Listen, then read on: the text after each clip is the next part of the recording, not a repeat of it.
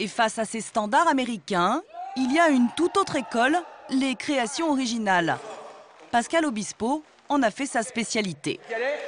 3, 4. Il y a dix ans, il écrit Les Dix Commandements, l'une des premières comédies musicales françaises. Sa nouvelle création, Adam et Ève, démarre dans deux mois. Ce jour-là, il répète avec sa troupe.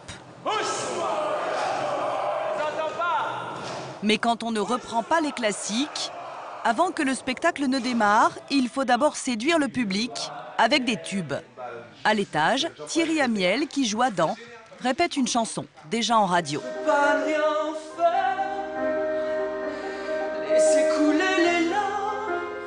Et puis, il y a tout un univers visuel à imaginer.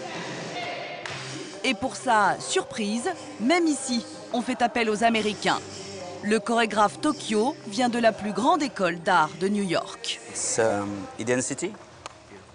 Ce jour-là, Pascal Obispo lui montre les premiers décors. On a Tokyo, mais on a aussi Mark Fisher, qui a fait tous les décors. Donc, qui avait travaillé sur... Euh, qui avait fait le 360 degrés de U2, K pour le Cirque du Soleil, les, Rolling Stones, Pink Floyd, The Wall, etc. Ce qui est important, c'est d'avoir leur savoir-faire euh, pour que, justement, élever un petit peu notre niveau parce qu'on est tous là, euh, on adore faire des spectacles, mais on est là aussi pour apprendre et s'améliorer. Petit à petit, Paris apprend et se taille une place aux côtés du géant Broadway.